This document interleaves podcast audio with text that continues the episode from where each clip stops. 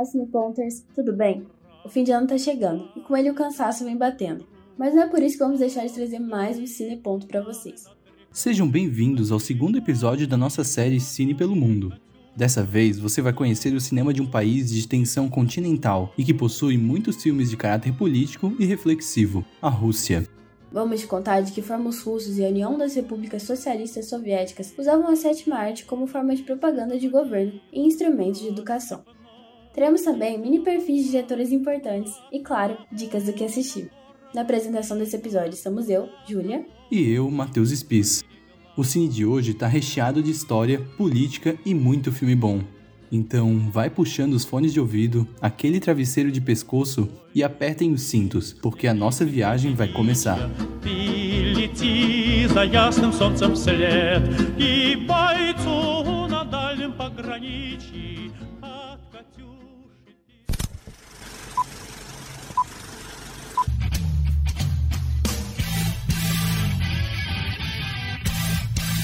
Cine Ponto. Senhoras e senhores passageiros, sejam bem-vindos ao voo número 002 com destino à Rússia. Pedimos sua especial atenção aos nossos procedimentos de segurança. A partir deste momento, todos os celulares devem ser mantidos ligados até o final desse voo. Mantenham os fones de ouvido nas orelhas e observem com atenção as informações passadas. Em caso de alguém interromper seu podcast, recomendamos que deem uma pausa e voltem para esse episódio mais tarde. A companhia aérea Cineponto e toda sua tripulação têm a satisfação de recebê-los a bordo. Tenham todos uma boa viagem.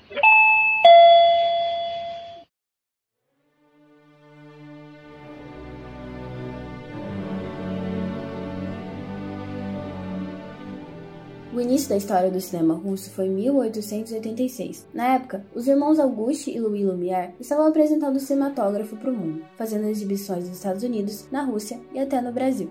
Naquele ano, os dois irmãos exibiram um filme curto da coroação do czar Nicolau II. Ele foi o último imperador que sentou no trono russo, antes de acontecer a Revolução de 1917. Mesmo com a chegada do cinema tão cedo no país, demorou um pouco para os russos começarem a produzir os seus próprios filmes narrativos.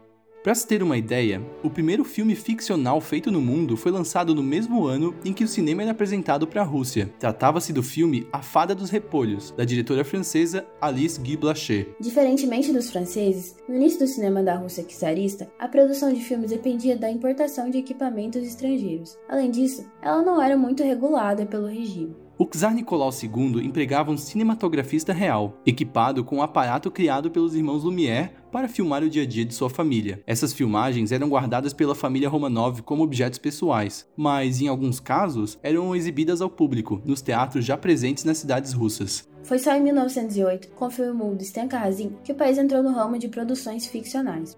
O filme foi dirigido por Vladimir Romashkov e relata a história de um dos episódios da vida de Stenka Razin, líder cosaco que conduziu uma revolta contra a elite russa do século XVII. Se ficou com curiosidade, é só procurar por Stenka Razin no YouTube, onde o curta está disponível. A partir do lançamento de Stenka Razin, outros filmes passaram a ser produzidos também. O primeiro empresário do ramo, Alexander Kozenkov, começou a atuar em Moscou. Em 1906, ele fundou a primeira companhia de cinema russa, chamada Alexander Kanzonkov e Companhia. A criatividade que ele economizou ao nomear a sua empresa, ele empregou no notório filme A Defesa de Sebastopol, considerado o primeiro longa-metragem da Rússia. Lançado em 1911 e muito aclamado por seu aspecto técnico, A Defesa de Sebastopol conta a história do cerco da cidade de Sebastopol durante a Guerra da Crimeia. Além de ter sido o primeiro filme no mundo a ser filmado com o uso de duas câmeras, ele também ficou conhecido pelo uso de efeitos sonoros reais, como o som de canhões e de fuzis. Quer saber uma curiosidade sobre esse filme? O próprio Kizar ajudou na produção dele. Mas o cinema russo não recebia subsídios do governo e não era sujeito a nenhum tipo de regulação, exceto algumas censuras específicas, como não retratar os Kizars nos filmes produzidos. Isso tudo mudou com o início da Primeira Guerra Mundial. Já que as importações do país caíram, os filmes estrangeiros basicamente desapareceram do mercado russo.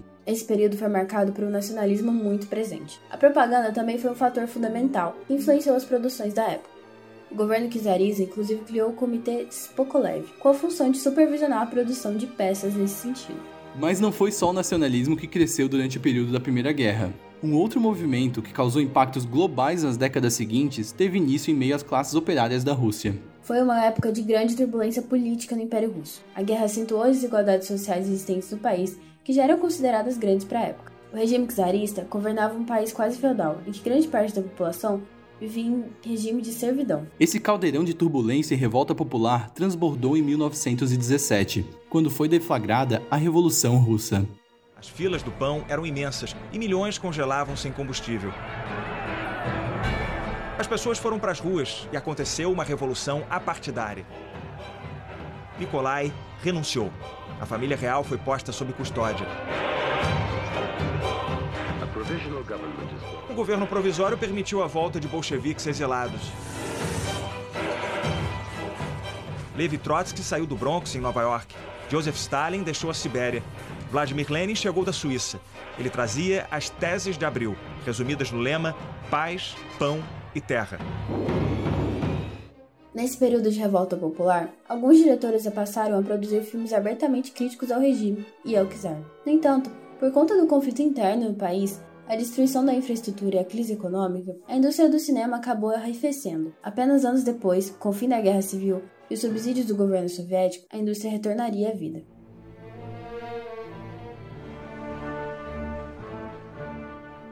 Com Vladimir Lenin agora no comando, o cinema ganhou uma maior notoriedade e passou a se desenvolver de modo mais profissional. Isso porque Lenin entendia a importância dessa forma de arte e tratava o cinema como um grande instrumento de educação e principalmente de propaganda. Ele escreveu: o cinema é a mais poderosa de todas as formas de arte. Justamente por causa de seu potencial educativo, o governo soviético desde o início se preocupou em dar o suporte necessário para a indústria cinematográfica. No ano de 1922, Lenin publicou as Diretivas sobre a Indústria do Cinema, que buscavam nortear a regulação do setor no país. O governo mantinha um monopólio estatal sobre essa indústria, cujas produções buscavam seguir a filosofia e as leis do Partido Comunista Soviético. Nesse período, um novo movimento artístico se desenvolveu e teve no cinema uma importante forma de expressão. O movimento conhecido como realismo socialista foi predominante na União Soviética. Ele buscava trazer o povo e a luta do proletariado ao centro da produção artística. Os seus traços estão presentes em esculturas, quadros, murais, pôsteres de propaganda e também permeiam toda a obra cinematográfica produzida na época. Mas não vamos ficar falando sozinho sobre isso, né, Matheus? Apresento nosso entrevistado para o Cinepontas. O Igor é coordenador comercial e de comunicação do CPC UMES, o Centro Popular de Cultura da União Municipal dos Estudantes Secundaristas. Há quase 10 anos, eles tiveram a ideia de entrar em contato com o Mosfilm, um dos estúdios de cinema mais antigos da Europa e o mais importante da Rússia, para começar a divulgar o cinema no país através da UMES. Ele contou um pouco sobre a história desse estúdio e como se dava a presença do Estado soviético no cinema é, o marco inicial do Mosfilm é, é, no começo dos anos 20, aí, né? Coincide com né, os anos pós-revolução, já existia vários estúdios de cinema na, na União Soviética, na, na, Rússia na época, né? E, e aí esses estúdios acabaram, é, vários deles se juntando para formar o Mosfilm, e, e é colocado como marco inicial o lançamento de um filme específico chamado Asas, que foi em 1924. O filme já vinha sendo produzido entre 23 para 24, mas foi lançado no cinema em lá na, na União Soviética em janeiro de 1924, comandado aí pela pela questão da mudança proposta pela revolução e pelo, pelo novo governo, a ideia era tipo, formar o povo, dar cultura para o povo e assim vários diretores, vários estudiosos de cinema esses caras pioneiros, o Eisenstein, o Pudovkin, o Kuleshov, vários diretores dessa primeira geração, eles foram colocados para escrever manuais. Ao colocar as massas como protagonistas das narrativas, buscava se expor os dramas humanos no interior de seu meio social. Um dos principais cineastas desse movimento foi um cara que ainda vamos mencionar algumas vezes nesse programa, o Sergei Eisenstein. Eisenstein teve várias profissões diferentes no mundo da arte. O cara foi desde diretor de teatro a teórico. Sua relação com o movimento da vanguarda russa possibilitou que ele se expressasse de maneira singular em seus trabalhos e que adquirisse conhecimentos técnicos e teóricos para suas produções futuras. Nascido em 1898 na Letônia, que na época fazia parte do Império Russo, Einstein estudou arquitetura e engenharia em Petrogrado. No entanto, ele largou os estudos em 1917 para se juntar ao Exército Vermelho e servir durante a Revolução. Em 1920, ele foi transferido para Minsk, onde teve contato com o teatro kabuki, estilo tradicional japonês. Essa forma de teatro a gente abordou no nosso programa sobre cinema japonês. Confere lá. Nesse período, ele estudou japonês e aprendeu cerca de 300 kanji, os caracteres tradicionais da escrita japonesa. Ele cita os kanji como uma grande influência estética em seu trabalho posterior. Ele veio para Moscou ainda em 1920. Lá, ele começou a trabalhar como teórico e escreveu textos relacionando o cinema e a revolução. Foi só em 1923 que ele lançou seu primeiro trabalho audiovisual, o filme mudo intitulado O Diário de Glumov. Com apenas 5 minutos de duração, esse filme foi concebido como parte de uma peça de teatro. Ele marcou o início da carreira do Einstein no cinema. Duas de suas obras se destacam no protagonismo dado às massas em suas narrativas e permanecem até hoje como marcos na história do cinema mundial são os filmes Encouraçado Potemkin, lançado no ano de 1925, e Outubro, lançado em 1928. Encoraçado Potemkin conta a história da revolta dos marujos do navio, que dá nome ao filme contra seus oficiais. Ao mesmo tempo, o levante acontece na cidade de Odessa, na Ucrânia, onde o encoraçado encontra-se aportado. Esse é chamado Domingo Sangrento, ocorrido em 1905 e que serviu como ensaio para a Revolução de 1917. E o protagonismo das massas não é metáfora ou jogo de palavras. Nesse filme, Eisenstein fez uso de quase 10 mil figurantes,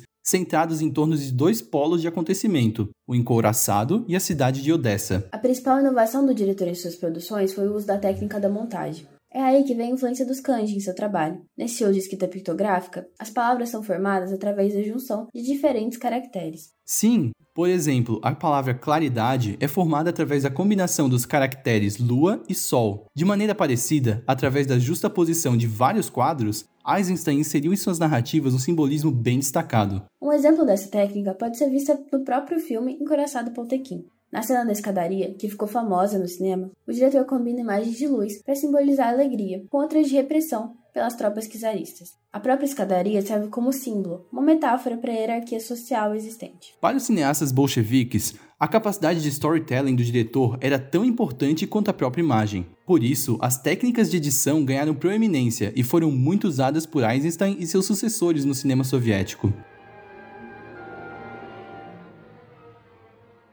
A década de 20 foi realmente muito produtiva para o cinema russo. Foi durante esse período que houve maior liberdade criativa para os diretores, e os filmes foram marcados pelo pluralismo de ideias artísticas e filosóficas. Isso mudou no final da década. Com a morte de Lenin em 1924 e a ascensão de Stalin ao cargo de secretário-geral do Partido Comunista, teve início um período de maior controle estatal sobre a cultura. O novo governo tinha como objetivo a centralização do poder nas repúblicas soviéticas, e se estendeu sobre a indústria cinematográfica. Nesse período, houve um crescimento da censura e um maior controle sobre o conteúdo das produções.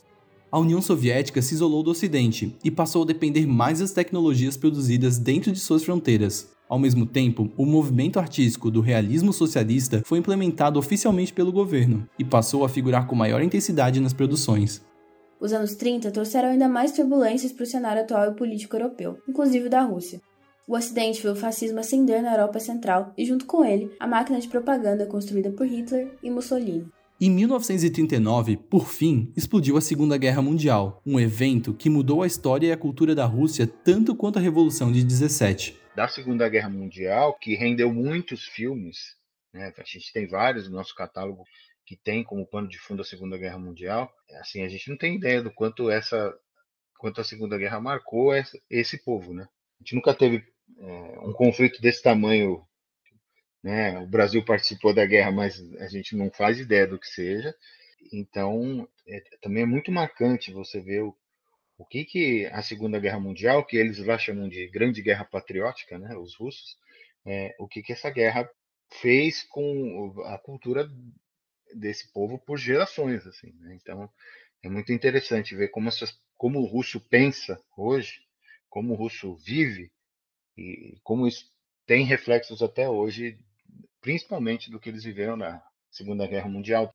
As estimativas dos historiadores mostram que a URSS perdeu mais cidadãos no conflito do que qualquer outro país do mundo. Vladimir Putin, o atual presidente da Rússia, declarou em 2015 que o número real de mortos chegou perto de 26 milhões. Em 65, o então governante do país, Nikita Khrushchev, declarou que a guerra custou ao país. E olha que esse número de 26 milhões só contabiliza a parte mais sangrenta do conflito, a guerra direta contra a Alemanha nazista, que começou em 1941. Os mortos na invasão da Polônia, na guerra de inverno com a Finlândia e na guerra soviético-japonesa de 45 ficam de fora da soma. E é claro que tanta dor não deixaria de ser retratada no cinema. A Rússia possui de longe os filmes de guerra mais fortes da cinematografia mundial, mas já já a gente te conta mais deles.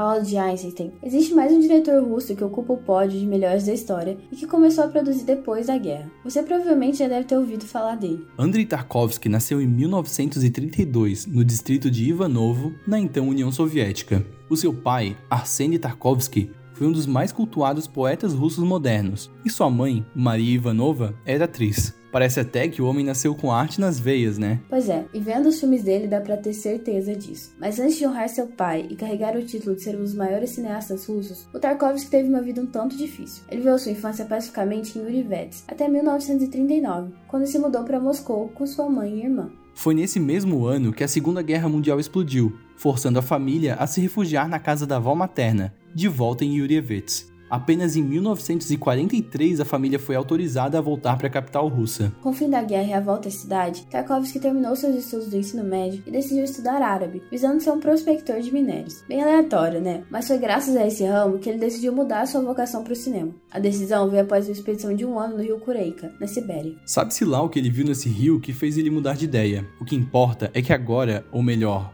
em 1945, Andrei estava decidido a ser um diretor. Nesse ano, ele ingressou no renomado Instituto Gerasimov de Cinematografia. Lá, ele conheceu a atriz Irma Rausch, uma colega de sala, com quem acabaria se casando em 1957. Mas antes de avançar no tempo, é importante lembrar que nesse período do regime soviético, as oportunidades para jovens diretores eram bem grandes. Até 1953, boa parte dos filmes eram produzidos por diretores veteranos, mas a partir desse ano, a União Soviética deu uma relaxada nas normas sociais e permitiu uma maior importação de produtos vindos da Europa e da América do Norte.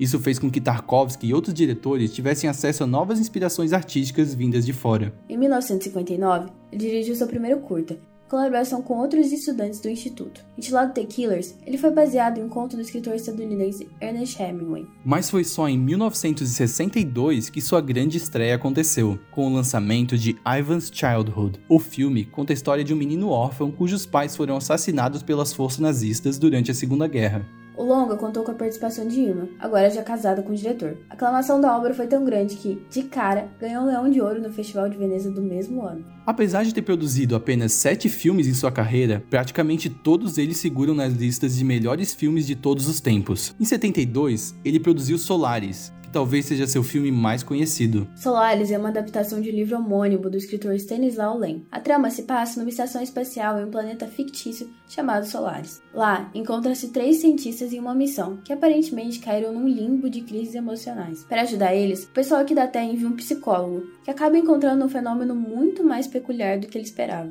O filme é uma tentativa do Tarkovsky de trazer mais profundidade a filmes de ficção científica, já que, de acordo com ele, a maioria dos filmes ocidentais eram rasos por ignorarem as questões humanas e focarem apenas na inovação tecnológica. Solaris ganhou o prêmio do júri no Festival de Cannes e recebeu diversos elogios da crítica, mas muita gente fala que ele foi uma resposta ao filme 2001, O Odisseia do Espaço, do diretor americano Stanley Kubrick, já que o longo americano se baseia mais na evolução tecnológica, mesmo partindo de uma perspectiva contemplativa. Mas também é muito falado que Solaris é uma espécie de introdução das ideias de Tarkovsky para outro filme, Stalker, lançado sete anos depois. Esse filme conta uma história ainda mais louca. A trama é de uma expedição liderada por uma figura conhecida como Stalker, que leva dois clientes, um escritor melancólico e um professor buscando descobertas científicas para uma misteriosa zona restrita. Essa zona é conhecida apenas como Zone e supostamente abriga um lugar que pode dar para uma pessoa a realização de seus desejos mais profundos. O filme dividiu opiniões no lançamento, mas logo se consagrou como um dos melhores da história do cinema.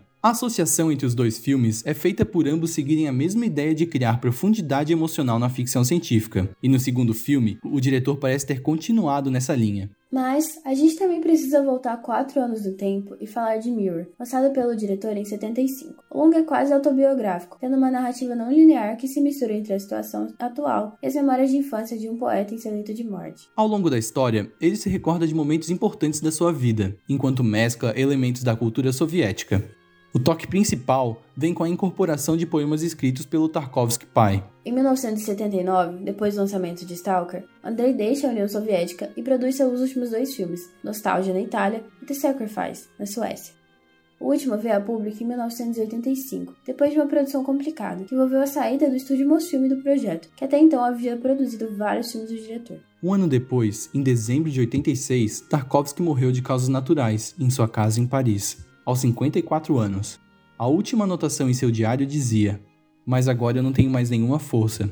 Esse é o problema. Ele foi enterrado no cemitério russo de Paris. Em sua lápide ficou gravada a frase: Para o homem que viu o anjo, que faz referência à sua forma artística. O estilo cinematográfico de Tarkovsky é bem único, até para o cinema russo. Temas metafísicos e espirituais e takes longos são muito presentes em todas as obras. As narrativas não têm aquele padrão dramático e não fazem muito uso de plot twists mas a característica mais única é a forma do tempo. Ele ficou conhecido como escultor do tempo, já que, segundo ele, a estética do cinema é redefinir nossa percepção de tempo, com toda uma história sendo contada em poucas horas. Um plano longo e sem cortes reproduz a experiência real do tempo se passando e dá mais imersão ao filme. Isso deixa explícita a sensação do tempo congelado e da progressão das cenas. Essa percepção é inerente ao diretor, sendo ele o único que teceu essa teoria e a aplicou em seus filmes.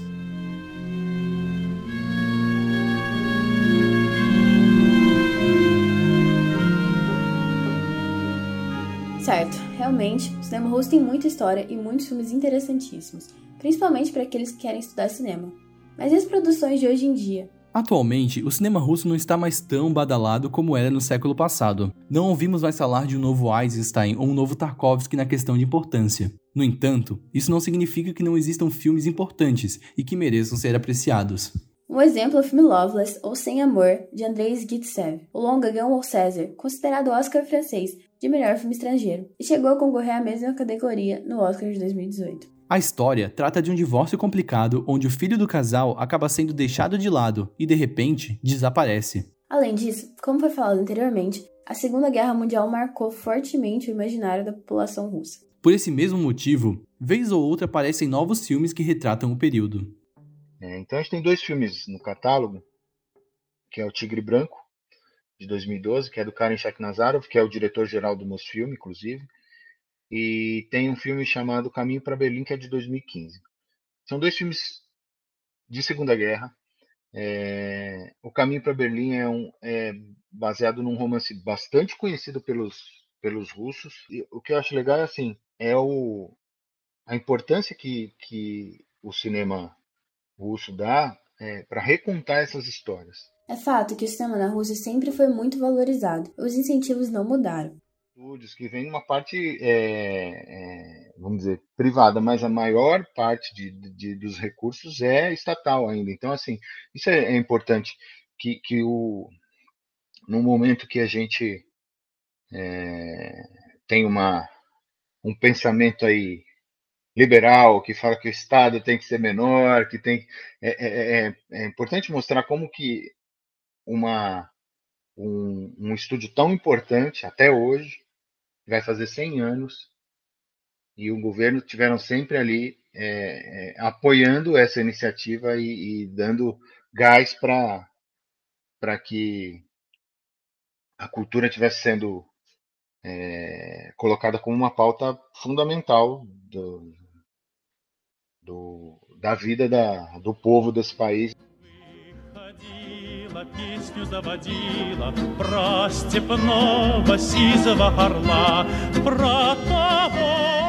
A UNES disponibiliza seus filmes em mostras online e gratuitas pelo YouTube, e também para venda em alguns pontos do país.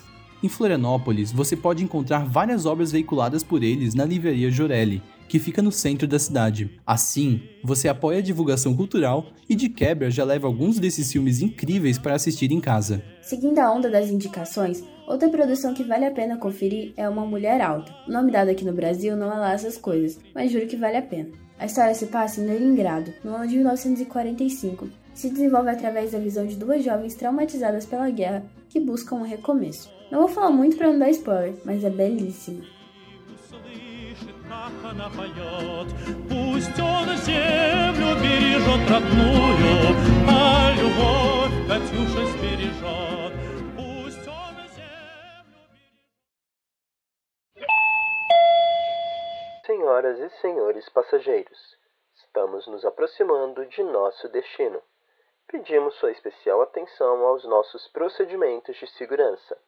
Todos os celulares devem ser mantidos ligados até o final desse voo. Mantenham o fone de ouvido nas orelhas até o término da transmissão. A companhia aérea Cineponto e toda a sua tripulação agradecem a sua preferência.